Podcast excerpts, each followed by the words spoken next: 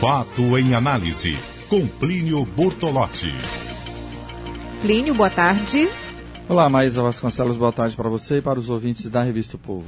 Bom, nós temos aí a sessão do STF, que na verdade é a continuação né, da sessão que teve início, início ontem, e que ontem havia sido suspensa, os ministros decidindo é, se a defesa do deputado Paulo Maluf pode entrar com mais recurso. Nesse momento, vota a presidente Carmen Lúcia, porque empatou aí a sessão, né? Empatou em que sentido? Explica aí para o nosso ouvinte, Plínio. Bom, empatou, mas o, o, o julgamento ainda não terminou. A Carmen Lúcia está votando.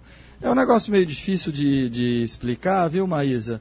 Assim, para o público leigo, do qual também faço parte, mas procuro me, me informar bastante.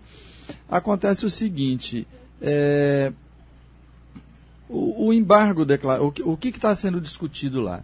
Se é, o, o, a, a, defesa do Maluf, no caso, não é, ela poderia é, entrar com esse embargo declaratório. Né? Que é, que é, o embargo declaratório ele tem o poder, às vezes, até de alterar, é, reverter a sentença. Né? A pessoa é considerada culpada e ela pode ser considerada inocente é, a partir de uma revisão do caso autorizada por esse embargo declaratório. Né? Aí o que o está tá se discutindo hoje? O Maluf foi condenado, né?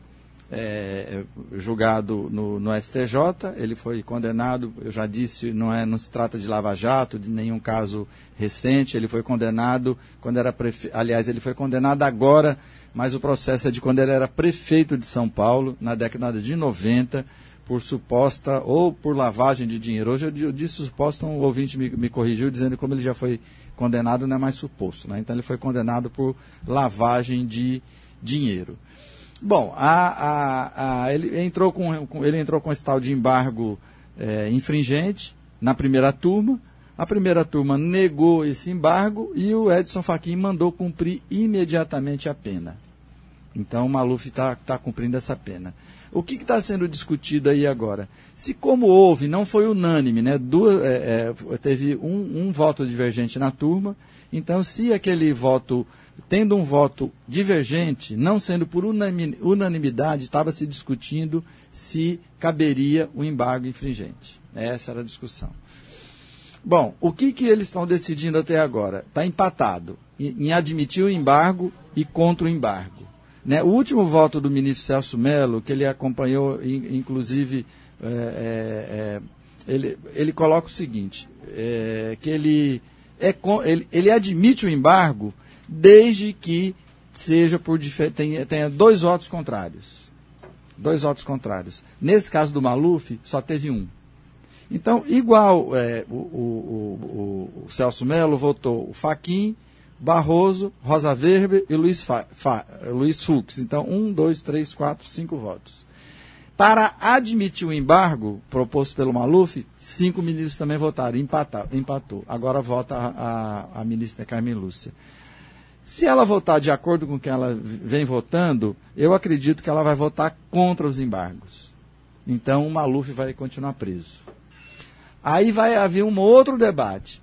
Se por causa da idade dele, ele vai ter um habeas corpus para cumprir a pena na prisão ou cumprir a pena em casa, em, em liberdade, em, em é, domiciliar. Pro, é, exatamente, prisão domiciliar. Então, deixa eu ver se eu retomo aqui, para ver se deixar um pouco mais claro para o ouvinte. O Maluf foi condenado Supremo, no Superior Tribunal de Justiça. A defesa dele entrou com embargo declaratório, que foi negada na primeira turma. E, esse, e essa né, são cinco pessoas, são cinco ministros na primeira turma e cinco na segunda. Um dos ministros votou que deveria se aceitar o embargo e ele esperar o julgamento do embargo solto. Então, como foi 4 a 1 a favor de não aceitar o embargo, o ministro Fachin disse: bom, então ele vai começar a cumprir a pena. Cumpriu a pena. Está cumprindo a pena já. Agora, é, pelo, que, pelo andar da carruagem aqui, esse entendimento do Fachin de que não caberia embargo no, no caso do, do, do Maluf está prevalecendo. Ou seja, ele vai, ele, ele, ele, a, a, ele vai, ele foi condenado. Ele está condenado com trânsito em julgado a partir desse julgamento de hoje.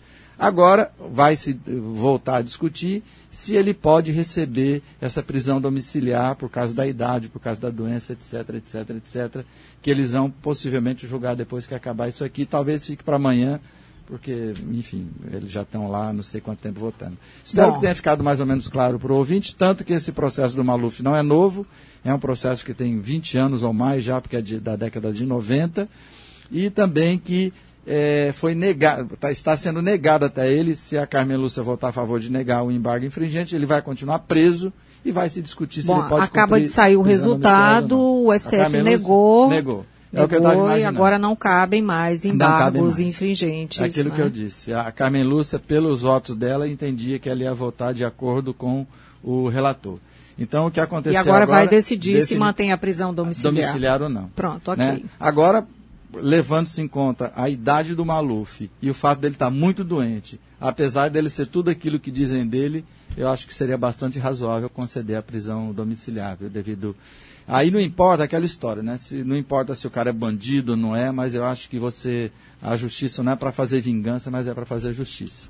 Até Muito mais, obrigada, Plínio. Boa tarde.